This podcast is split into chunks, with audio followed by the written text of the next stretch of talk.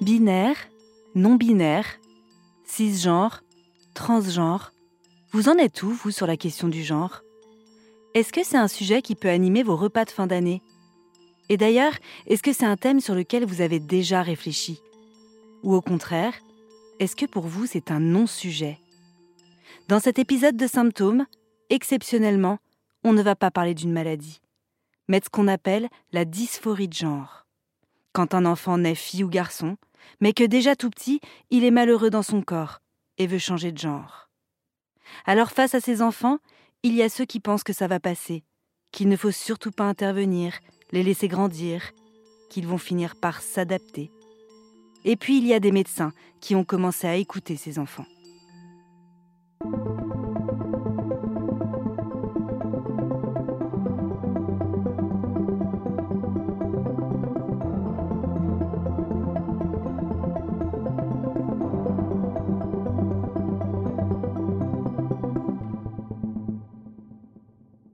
Je suis Éléonore Merlin, journaliste à RTL, et vous écoutez Symptômes.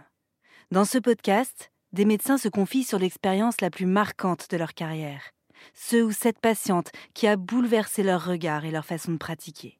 Dans cet épisode, la psychiatre Anne Bargaki, spécialiste de la dysphorie de genre, va nous raconter comment elle a appris à aider ses enfants.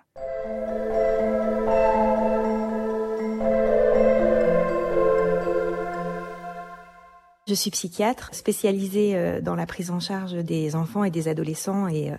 du coup dans l'accompagnement des parents également. Et euh, j'ai exercé à l'hôpital Robert Debré, initialement dans une unité de pédopsychiatrie générale et puis ensuite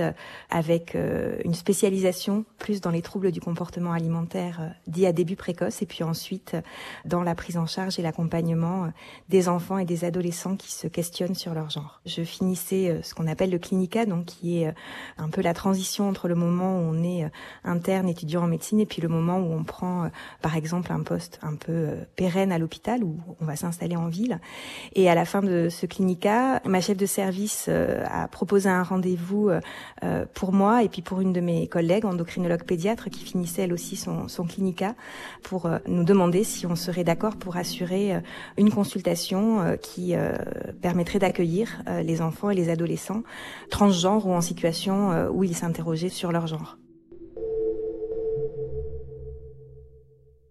Je m'y attendais pas et euh, je crois que elle comme moi on a été convaincus qu'on n'allait pas euh, faire notre travail habituel, qu'on n'allait pas traiter des patients, qu'on allait recevoir des jeunes qui étaient dans une situation qu'on allait apprendre à découvrir, qu'on allait apprendre à, à savoir quels étaient leurs besoins et à, et à découvrir la diversité des parcours, à voir qu'il n'y avait pas de réponse toute faite. Enfin voilà, tout ça on le savait pas forcément quand on nous a proposé tout ça, mais euh, c'est sûr que c'était euh, c'était un beau projet et puis un projet important surtout pour euh, pour ces jeunes-là. Surtout au début, j'avais surtout le sentiment de ne pas savoir grand-chose, vraiment honnêtement, et la crainte de mal faire. Ça n'avait rien à voir avec la façon dont habituellement on fait notre notre travail, et que en même temps, pour bien travailler, c'est plus facile de comprendre le cadre, enfin en tout cas de que je puisse aussi transmettre aux enfants et à leurs familles comment la transidentité était possible et comme c'était pas une maladie, euh, qu'est-ce qui faisait que finalement on était euh, cisgenre, on était transgenre, on était non binaire, etc. Et ça, il m'a fallu euh, du temps parce que pour le coup, j'ai grandi avec le modèle de la binarité, enfin qu'il est probablement moins aujourd'hui, mais qui était prévalent à l'époque où j'ai grandi. Donc, il m'a fallu aussi apprendre plein de choses que j'avais pas appris ou que j'avais pas expérimenté moi dans le milieu dans lequel j'ai grandi. Il y avait rien de formalisé qui existait. C'était déjà arrivé qu'il y ait des jeunes qui soient reçus euh, pour cette raison-là, mais pas forcément avec un accompagnement qui avait été euh, préparé ou pensé euh, spécifiquement pour eux. Il y avait des choses qui étaient, qui restaient complètement familière de, de, ma formation et de, et de mon travail. Mais hormis, euh, on va dire, ces grandes lignes, euh, j'avais pas encore beaucoup de beaucoup d'indices sur quel était mon rôle et ce, ce, que je pouvais proposer, ce que je pouvais pas proposer. Donc ça, on, on l'a appris et ma collègue endocrinopédiatre et moi en se formant, en en discutant avec d'autres équipes, en lisant euh, toute la littérature scientifique et puis euh, euh, en se renseignant au-delà de, tous ces aspects médicaux au fil des années, en se renseignant sur ben, tout ce qui a à voir avec le, le genre et qui dépasse largement la question médicale.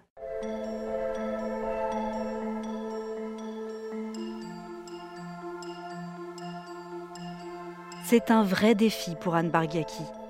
Elle travaille, fait des recherches, découvre un univers et notamment tout un vocabulaire. La binarité de genre, c'est la catégorisation de la population en deux genres bien distincts, le masculin et le féminin. Les non-binaires, eux, ne se reconnaissent ni dans l'un ni dans l'autre. Quant aux personnes transgenres, elles ont une identité de genre qui ne correspond pas à celui qui leur a été assigné à la naissance, à la différence des cisgenres. La jeune psychiatre se prépare donc à accueillir des enfants et des adolescents en questionnement. En 2013 en France, quelques hôpitaux seulement comme Robert Debré commencent à s'emparer du sujet, pour plusieurs raisons. La première, c'est que ça faisait quand même de longues années qu'il y avait des retours des personnes trans adultes qui pouvaient dire que si elles avaient pu être accompagnées plus tôt dans leur vie, euh, pour certaines, pas forcément pour toutes, mais en tout cas que pour certaines, ça aurait été moins difficile, probablement euh, moins un parcours du combattant plus tard de faire sa transition à l'âge adulte, et donc un vrai besoin qui se faisait sentir du fait de, de ce retour-là de leur part. La deuxième raison, c'est que il y a eu à ce moment-là, en tout en, 2012, euh, la publication d'articles scientifiques de l'équipe d'Amsterdam, qui euh, a été la première équipe, il y a maintenant presque 30 ans, à débuter, euh, alors à l'époque, ce qu'ils appelaient un protocole de prise en charge pour les adolescents qui présentaient alors je dis les termes qui étaient utilisés parce que c'était c'était comme ça que c'était dit une dysphorie de genre et qui montrait l'efficacité de la prise en charge pour les adolescents et aussi euh, l'innocuité dans le sens euh, pas d'effet euh, indésirable évident avec cette prise en charge, mais surtout le fait que, et c'est la troisième raison qui, justifiait l'ouverture de, de, ces consultations, on savait déjà que pour les enfants et les adolescents trans, s'il n'y avait pas de prise en charge, souvent il y avait un taux de troubles anxieux, de troubles dépressifs et même de suicide qui était extrêmement élevé. Donc on a des chiffres, mais qui sont extrêmement variables selon les études. mais par exemple, pour ce qui est euh, du risque suicidaire, selon certaines études, il est euh, de euh, entre 40 et 70% des jeunes dans cette situation de transidentité qui vont, alors pas forcément faire ce qu'on appelle des suicides réussis, mais en tout cas avoir ou des idéations suicidaires ou des passages à l'acte suicidaire. Donc c'est extrêmement important. Et pour les, les, troubles anxieux, on est sur plus de la moitié de ces jeunes-là qui en général présentent des troubles anxieux. Alors c'est pas forcément euh, lié à la situation de transidentité en tant que telle, mais ça peut être très lié à l'environnement. Quand on est un enfant, un adolescent trans, euh, les réactions de l'environnement au sens très large et l'environnement dans lequel on évolue ont probablement un très grand rôle à jouer euh, sur le fait qu'il y ait autant de troubles anxio-dépressifs et d'idées suicidaires.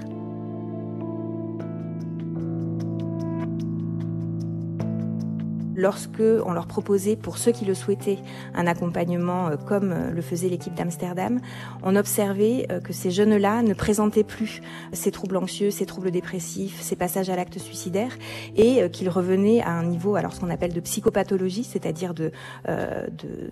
troubles mentaux au sens large, qui était comparable à la population cisgenre, donc de, de personnes qui, dont le genre auquel ils se ressentent appartenir correspond au genre qui a été assigné à la naissance. Et euh, donc c'est euh, ce qui est relativement rare en médecine d'observer euh, un tel niveau d'efficacité. et même si on parle pas ici d'une maladie mentale, le fait que sur une situation qui provoquait une telle souffrance, on arrive à trouver une prise en charge, un accompagnement qui permettait de, de faire diminuer ce niveau de souffrance, ben, c'était une vraie raison pour faire avancer les pratiques et donc pour modifier ce qu'on faisait, ce qu'on proposait comme offre de soins. Et c'est ces trois raisons qui ont justifié que, les consultations spécialisées ouvrent euh, avec les trois que j'ai cités et puis euh, plus tard il y en a d'autres qui ont, qui ont ouvert.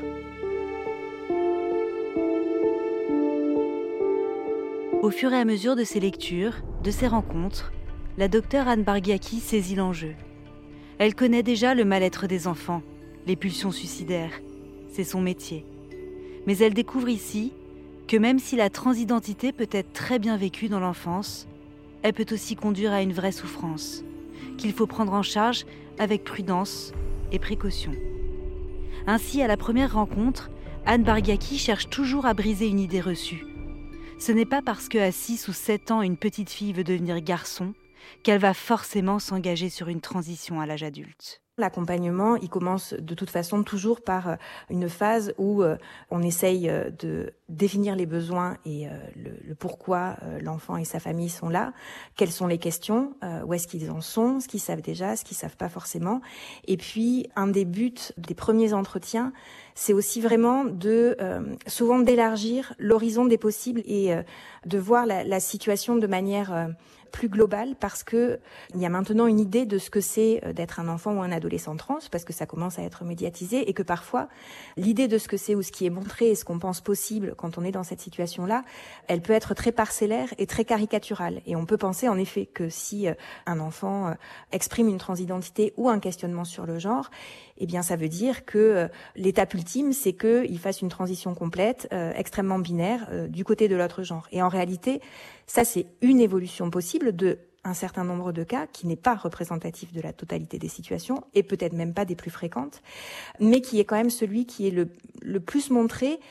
probablement le plus décrié, mais du coup que l'on peut avoir en tête et ça peut être très inquiétant aussi juste pour ça, pour les familles, de penser que si leur enfant exprime une interrogation sur leur genre, ben, ça veut dire que hop, on est en train de mettre le doigt dans un engrenage et qu'on va en arriver à la chirurgie. Et c'est pas du tout ça. Donc en réalité, en particulier dans l'enfance et encore dans l'adolescence, on est vraiment dans des, euh, dans des questions d'exploration beaucoup plus que de transition binaire euh, en noir et blanc. On est vraiment dans l'idée, bah,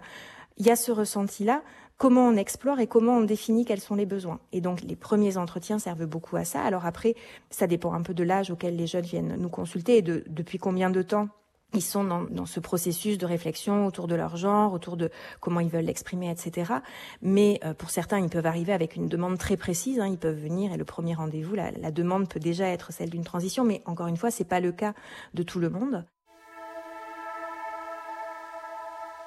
En effet, ce n'est vraiment pas le cas de tout le monde. Beaucoup de patients d'Anne Bargaki viennent simplement avec des questionnements, des ressentis, un certain flou. C'est le cas de l'enfant dont elle a voulu me parler pour cet épisode. C'est euh, des parents qui sont venus me voir pour leur, euh, leur enfant qui euh, avait 7 ans à l'époque. Ça faisait quelque temps déjà que les parents observaient, eux, sans forcément qu'il y ait des mots verbalisés par, par leur fille, que elle aimerait bien être un garçon, ou parfois elle aimerait bien être autre chose d'ailleurs que fille ou garçon, mais plutôt un personnage imaginaire ou un personnage de, de dessin animé et qu'il y avait euh, depuis euh, depuis maintenant plusieurs mois une demande très forte de euh, s'habiller de manière stéréotypiquement garçon, vraiment avec des, des, choix préférentiels d'habits au rayon au rayon garçon quand les les rayons sont, genrés. Lorsque on lui proposait un, vêtement euh, genré fille, il pouvait y avoir des crises de colère, des cris, euh, vraiment une immense contrariété. Et à l'inverse, euh, lorsqu'ils étaient ok avec le fait qu'elle porte un vêtement genré garçon, un apaisement, un sourire, de la joie, de la sérénité, et donc de voir les différences de réaction a été extrêmement extrêmement marquant pour eux avec une demande euh, pendant longtemps de, se couper les cheveux courts, euh, avec une coupe vraiment garçon. Euh, et ça s'est fait par étapes, avec des passages de cheveux courts plus style considéré féminin, pour arriver à une coupe ben, plus genré garçon selon, selon nos stéréotypes. Et des questionnements aussi euh, plus larges sur euh, le, le, ressenti, comment comment on se ressent, euh, comment on sait finalement qu'on est une fille, comment on sait qu'on a un garçon, et ce qui les avait euh, conduits à se poser euh, la question d'un accompagnement spécialisé, euh, c'était une demande de changement de prénom pour un prénom genre et garçon. Donc ce que euh, ce que l'on s'est dit à l'issue de la première consultation, c'est que je leur proposais de rencontrer leur enfant euh, pour pouvoir répondre à ces questions, pour pouvoir entendre aussi ce qu'elle avait ce qu'elle avait à dire. C'est un rendez-vous qu'on a fait avec les parents et elle,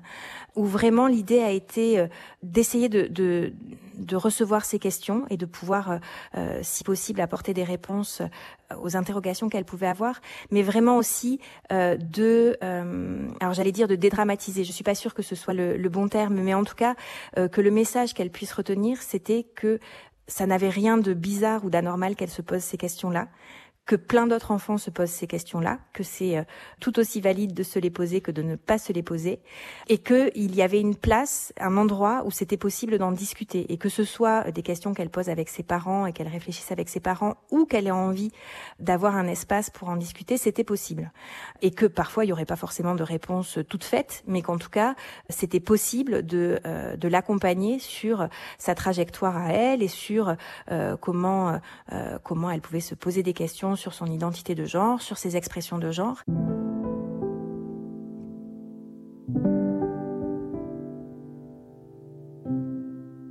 Qu'on appelle l'identité de genre, c'est vraiment euh, le, ressenti interne. Alors parfois c'est une évidence, c'est-à-dire que euh, à l'âge de 5-6 ans, euh, si on nous pose la question, ça va être complètement évident qu'on est l'un, l'autre ou n'importe quelle identité. Et puis parfois c'est vraiment le sentiment qu'on sait pas trop et qu'il y a quelque chose qui est pas forcément confortable dans le genre quand on quand on nous genre ou quand on part du principe qu'on est du genre qui nous a été assigné à la naissance. Mais hormis cet inconfort, il n'y a pas forcément d'évidence sur quel est notre genre. Et donc c'est vraiment ce ressenti interne très fort et surtout qui euh, qui n'est euh, euh, qui est légitime sans qu'il y ait besoin d'apporter une preuve. C'est vraiment bah voilà moi de manière interne je, je me ressens profondément et vous mettez le, le, genre auquel vous ressentez appartenir à la fin de la phrase. Ça c'est ce qu'on appelle vraiment l'identité de genre. Les expressions de genre, ça va être tous les les comportements et ce qu'on donne à voir qui est considéré comme genré dans notre société. Donc ça va de euh, la longueur des cheveux, le fait qu'on porte du maquillage, le parfum qu'on utilise, à euh, au fait qu'on porte euh, plutôt des pantalons, plutôt des robes, et les rôles de genre, donc au fait qu'on soit quelqu'un qui soit plutôt considéré. alors là évidemment, je, je, dis des stéréotypes, pas forcément des choses avec lesquelles je suis d'accord, mais qu'on soit considéré comme étant doux et patient si on est plutôt féminin, et qu'on va faire un, un métier euh, considéré comme féminin et adopter euh, un rôle social qui soit considéré comme féminin et puis euh, l'inverse si on est censé être un homme que on est censé avoir des choix de vêtements, de coiffure, de d'attitude, de ton de voix qui soit considéré comme masculin il en est de même pour le métier, les sports qu'on choisira, le rôle qu'on adoptera au sein d'un groupe social, etc. Et puis il y a eu aussi tout un moment euh, qui, je pense, est important pour les enfants, où, où j'ai expliqué que parfois on pouvait avoir des expressions de genre qui, d'après les stéréotypes euh, de la société, ne correspondent pas au genre qui nous a été assigné, mais que ça, par exemple, c'était pas forcément le signe qu'on avait une identité de genre qui n'était pas celle qui nous a été assignée à la naissance.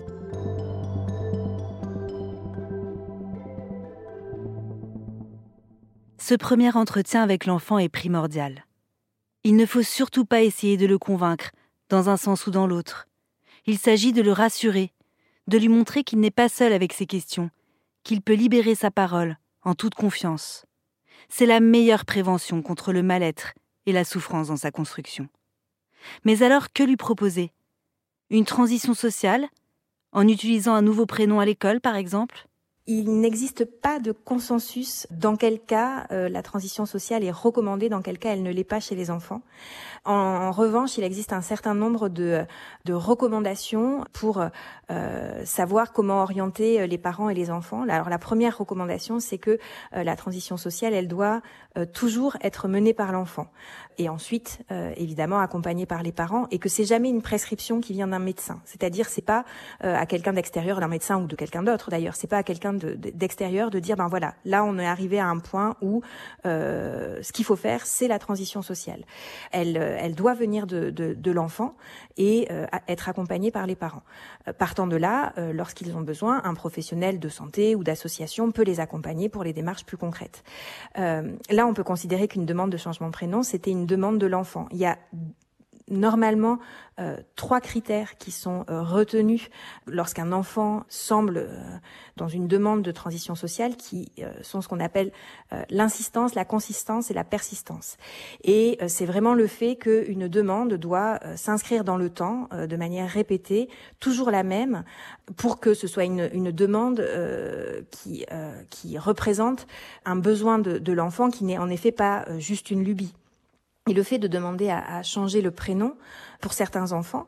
qui explorent leur genre, ça va être pas une transition, mais vraiment une exploration. Et donc ça va être au travers des jeux, et c'est ce que cet enfant faisait beaucoup, d'endosser différents rôles, différents prénoms, et où ça reste vraiment dans l'imaginaire, mais parce que les jeux, c'est un formidable moyen pour les enfants d'expérimenter d'autres choses que ce qu'ils sont. Dans des situations plus générales, les, les critères d'insistance, de persistance et de consistance, c'est vraiment euh, de voir qu'au fil du temps, on n'est pas juste dans des situations euh, complètement banales du quotidien où euh, un enfant assigné fille va dire ben moi là je joue le rôle d'un garçon ou l'inverse ou vont adopter des vêtements considérés de l'autre genre, etc.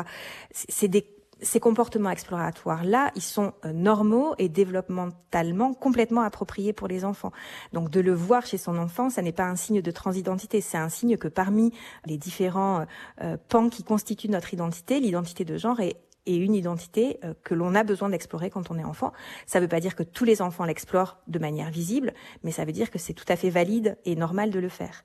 C'est hyper important de dire que là, on est au début d'une exploration et que pour l'instant, on n'en connaît pas le bout et que quel que soit le chemin et que même s'il y a transition puis des transitions, en soi, ça n'est pas grave, c'est des évolutions possibles et c'est représentatif de la fluidité du genre.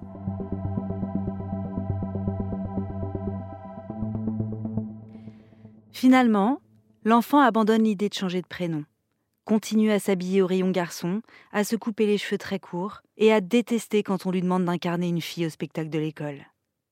Mais ces questionnements persistent. À 9 ans, l'enfant demande à sa mère comment on devient un garçon? Justement, c'est le moment pour la docteure d'aborder la question des bloqueurs de puberté, comme une simple possibilité, avec l'objectif de prévenir un malaise qui pourrait grandir à l'adolescence. La décision qui avait été prise, c'était qu'il n'y ait pas de suivi euh, psychothérapique ou même euh, elle n'était pas désireuse d'avoir un espace pour euh, discuter ou pour explorer son genre. Et puis elle a, en l'occurrence, des parents avec qui elle a une relation très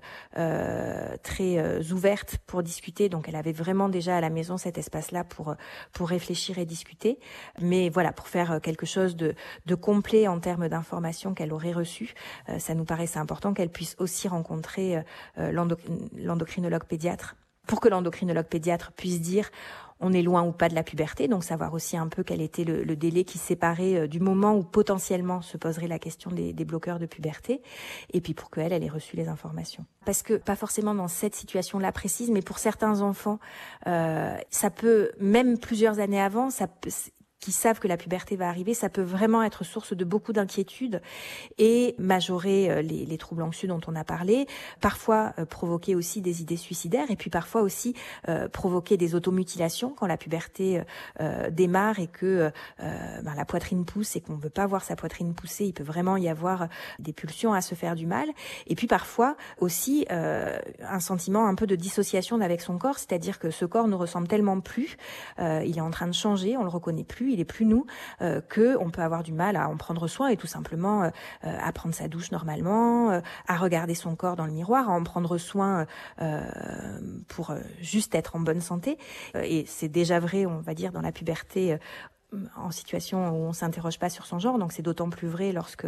lorsqu'on a l'impression que, que le corps vraiment montre quelque chose qui qui est pas nous, et que lorsque ça ça arrivait, il y avait cette possibilité de se laisser du temps avec euh, avec ce traitement par bloqueur de puberté et que lorsqu'on prescrit les bloqueurs de puberté, ce qui avait commencé donc la poussée mammaire ou l'élargissement du scrotum et, et, euh, et, du pénis va stopper et même va souvent régresser un petit peu. Ça c'est si on, on, commence vraiment au tout début de la puberté. Si on le prescrit plus tard, ça a aussi des, des effets euh, d'arrêt et parfois de régression de, de, de l'évolution des caractères sexuels secondaires. Mais dès qu'on l'arrête, pour le coup, la sécrétion euh, spontanée des hormones reprend et euh, le développement pubertaire reprend euh, tout à fait, euh, tout à fait normalement son cours en soi, il n'y a pas forcément de délai pour le prescrire, c'est-à-dire qu'on peut démarrer la puberté et puis penser qu'on le qu'on le veut pas et puis le choisir plus tard. Ça n'a pas tout à fait les mêmes effets, mais c'est possible. Et puis que surtout, c'était elle qui pouvait dire à quel moment elle souhaitait elle souhaitait l'arrêter, si à un moment donné elle souhaitait le débuter.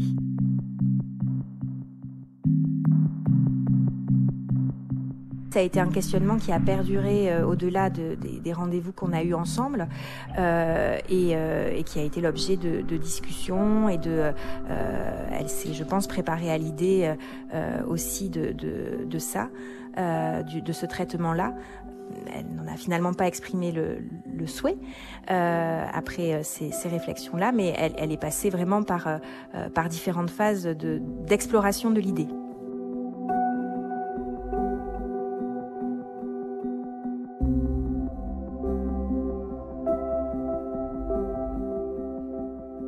Comme pour le changement de prénom, la petite fille abandonne finalement l'idée du médicament pour devenir un garçon. Mais elle a pu en explorer l'idée, en continuant à se promener torse nu chez elle, en sachant que c'était possible de rester comme ça, si c'était son souhait. Les bloqueurs de puberté peuvent inquiéter. Normal, prendre un traitement médical n'est jamais anodin. Mais il faut quand même rappeler que leurs effets sont réversibles. C'est d'ailleurs arrivé que des patients d'Anne Bargiaki changent d'avis l'arrêtent et retrouvent une évolution pubertaire naturelle. Leur principale mission, en fait, c'est de laisser du temps ça illustre vraiment cette idée que l'identité de genre, elle se construit, euh, elle se construit dans le temps et sous l'influence de différents facteurs. On sait que, on ne sait pas exactement euh, ce qui fait que que notre identité de, de genre se construit telle qu'elle se construit, mais on sait qu'il y a une part probablement biologique, entre autres les hormones, qu'il y a une part euh, environnementale plus au sens euh, éducation, euh, attachement, etc., relation, et puis qu'il y a une, il y a une dimension très culturelle aussi de l'identité de genre. Et selon les, les moments euh, de la vie, probablement que ces différents facteurs jouent un rôle différent et qui est euh, en plus différent pour chacun de nous. Et euh, c'est probablement le fait qu'il y ait ces différents facteurs qui fait que selon les personnes, on peut avoir une identité de genre fixée à 6 ans. Pour d'autres, ça va être à 12-13 ans avec la puberté et peut-être l'influence des hormones. On ne sait pas si c'est ça, mais ça pourrait jouer. et puis pour d'autres encore au-delà. Et puis pour d'autres, ça va rester fluide toute la vie. Et euh, c'est vrai que euh, de manière plus, on va dire, étudiée scientifiquement, euh, on, sait que entre 10 et 13 ans, c'est un âge où souvent se joue ce qu'on appelle la désistance ou la persistance de la transidentité ou de la dysphorie de genre selon les études. C'est ça qui est un peu compliqué. Là, là encore, d'un point de vue interprétation des résultats, on ne sait pas toujours bien quoi en penser, mais que globalement, certains enfants qui vont avoir exploré leur identité de genre ou même qui vont avoir une exprimé une identité de genre trans dans l'enfance, passer cette phase de, puberté, ne vont pas forcément euh, ressentir une identité de, genre trans ou continuer à explorer leur genre. Pour certains, ça va être le moment où, au contraire, ça se fixe d'une manière ou d'une autre.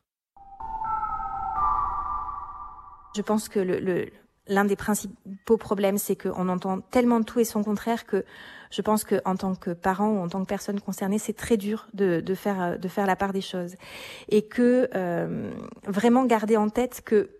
vu la complexité de comment l'identité de genre se construit et les multiples influences qui euh, euh, qui sont en, en, en œuvre, on a probablement, en tout cas si on se place du côté des parents euh, pour leurs enfants, on a probablement assez peu d'impact sur euh, ce qui va advenir de l'identité de genre de nos enfants. C'est-à-dire finalement, on va être jouer un, un, rôle minuscule sur le fait qu'ils vont être euh, cisgenres, transgenres, euh, agenres, etc.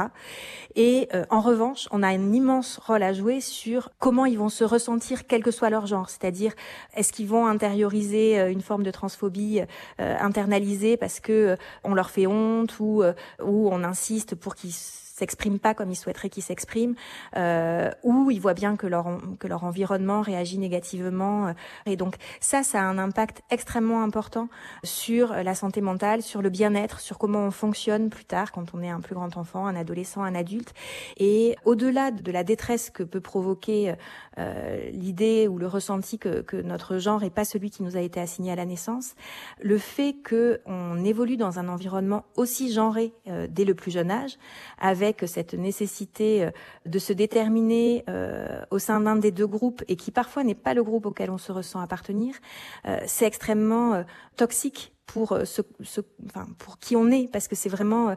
comme des mini attaques permanentes ce qu'on appelle les microagressions à son à, son identité à, ce qu'on se ressent. Et les attributions de genre et les attentes autour du genre sont extrêmement fréquentes et extrêmement délétères parce que, alors d'une part, elles, enfin, d'une part, elles enferment ceux qui se, se sentent pas en adéquation, mais en plus, elles, elles enferment finalement tous les enfants parce que euh, on peut imaginer que, que, que si on fait des propositions qui sont extrêmement genrées, euh, comme juste des princesses euh, et des chevaliers, par exemple, on loupe tout un tas de nuances de ce que les enfants auraient pu exprimer ou pourraient exprimer pour être au mieux de, de qui ils sont.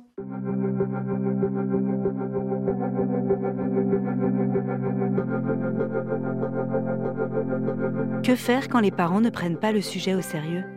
N'écoutent pas leur enfant et prennent ces questionnements pour une simple passade, voire un phénomène de mode? La docteure sait que le chemin est encore long, même si notre société a déjà beaucoup évolué. Mais comme à chaque fois que les choses bougent, il y a aussi ben, les, mouvements qui vont contre, contre le changement, et puis il y a aussi le temps que ça prend euh, d'atteindre tout le monde, que que chacun puisse reconnaître que oui, c'est une nécessité de faire ça, parce que pour le coup, euh, pour le coup, euh, tant qu'il n'y a pas de perception que c'est une nécessité et que euh, et qu'il faut le faire, ben c'est difficile de faire bouger euh, bouger les gens. Ben voilà, ça prend ça prend d'autant plus de temps. Donc laisser explorer, oui, mais euh, dire non en se disant euh, j'attends de voir ce qu'il ce qu'il se passe. Donc dire non à toutes les demandes quelles qu'elles soient, même pas d'une transition sociale extrêmement formelle, mais juste dire non à toutes les tentatives d'exploration pour le coup, c'est faire quelque chose. C'est vraiment, euh, c'est vraiment euh, dire à l'enfant cette identité-là, elle est pas valide. Euh, c'est pas ok que tu sois comme ça, et j'attends que tu changes. J'attends que tu changes, et on, en reparle quand tu auras changé. Donc c'est pas le, choix, il est pas entre juste le wait and see, qui est parfois décrit et qui en effet est ce qu'on fait si on regarde juste ce qui se passe avec l'enfant, mais dans ce cas sans dire non lorsqu'il y a une demande de jeu ou de vêtements, etc. Et ce qu'on appelle le gender affirming therapy donc l'accompagnement de type gender affirming, où on peut rentrer dans une transition sociale quand c'est demandé par l'enfant. Des adultes euh, homo, euh, lesbiennes, qui peuvent raconter qu'ils ont eu des expressions de genre qui étaient non conformes aux stéréotypes de genre, donc pas forcément d'exploration autour de leur identité, mais par contre des, des, des, comportements qui étaient jugés comme non conformes aux stéréotypes de genre. Ils n'ont pas évolué vers une transidentité, euh, mais ils ont intériorisé vraiment cette idée un peu honteuse de qui ils étaient ou des, des comportements qu'ils ont eu. Donc ça, c'est vraiment quelque chose qui est décrit, et donc c'est ça le risque qu'on prend. Euh, alors après, on, on peut considérer que c'est comme ça, que c'est la vie de tous les jours pour nos enfants de faire avec la réalité. Mais euh, c'est vrai de, on va dire, des contrariétés ou des caprices ou des lubies du quotidien que les enfants doivent faire avec la réalité. Mais quand on parle de l'identité, de qui on est profondément, c'est très différent. Et la question de la reconnaissance de qui on est euh, n'a pas le même impact que de juste rappeler le principe de réalité. Euh, ben non, on peut pas manger 150 bonbons par jour ni acheter tous les jouets qu'on voit. C'est deux choses très différentes. On parle pas de l'identité quand on parle de ça, parce que l'estime de soi, la confiance qu'on a en soi, le, le, le sentiment qu'on peut euh, avoir euh, du contrôle sur sa propre vie, c'est très corrélé, euh, ben là aussi, au risque de développer des troubles anxieux, des troubles dépressifs, de de se faire du mal, d'avoir un trouble du comportement alimentaire. Enfin voilà, c'est corrélé tout un tas d'évolutions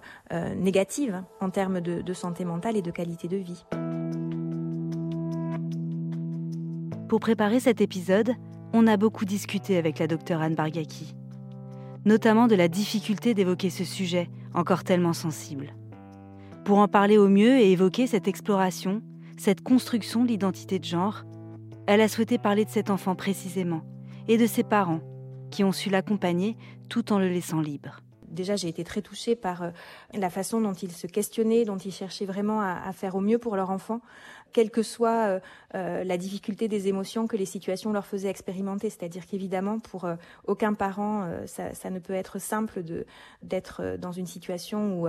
bah, où notre enfant souffre ou en tout cas s'interroge et que c'est source de, de beaucoup d'émotions autour de son genre et que leur intention a toujours été, et ça se sentait dès ce premier entretien, de réfléchir non pas en termes de ce que les autres allaient penser de tout ça et qu'est-ce qu'il faudrait faire selon tel ou tel principe, mais eux, en tant que parents et qui connaissaient leur enfant, euh, ce qu'ils ressentaient être, euh, être les bons choix. Et en même temps, tout en ayant ces intuitions très euh, très justes et très fortes de, ce dont leur enfant avait besoin, ils avaient aussi besoin que que quelqu'un d'autre puisse aussi leur dire ben oui vous avez raison et vous faites bien et, votre enfant va bien d'ailleurs. Et, et donc c'était une, une situation très très touchante voilà, une belle rencontre. Et puis au-delà de ça, c'est une situation qui pour moi illustre beaucoup de, des choses très importantes dans, dans ce domaine et en particulier euh, le fait que les choses ne sont pas figées, qu'il n'y a pas un parcours type, que euh, on peut pas enfermer dans un devenir, on peut pas connaître à l'avance le devenir tant que l'enfant le connaît pas, et que finalement euh, les, les, parents ont probablement assez peu d'impact sur comment l'identité de genre finalement va à un moment donné finir de se construire, quand elle finit de se construire, mais vraiment beaucoup plus sur euh, comment l'enfant va, comment euh, euh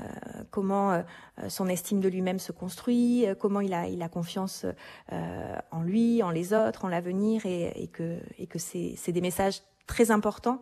qu'on entend finalement moins que beaucoup de, choses très inquiétantes sur, euh, comment les, jeunes enfants trans peuvent être accompagnés et, euh, qui, étaient très présents, je trouve, dans, dans, cette, dans cette rencontre et dans la situation de, de cet enfant.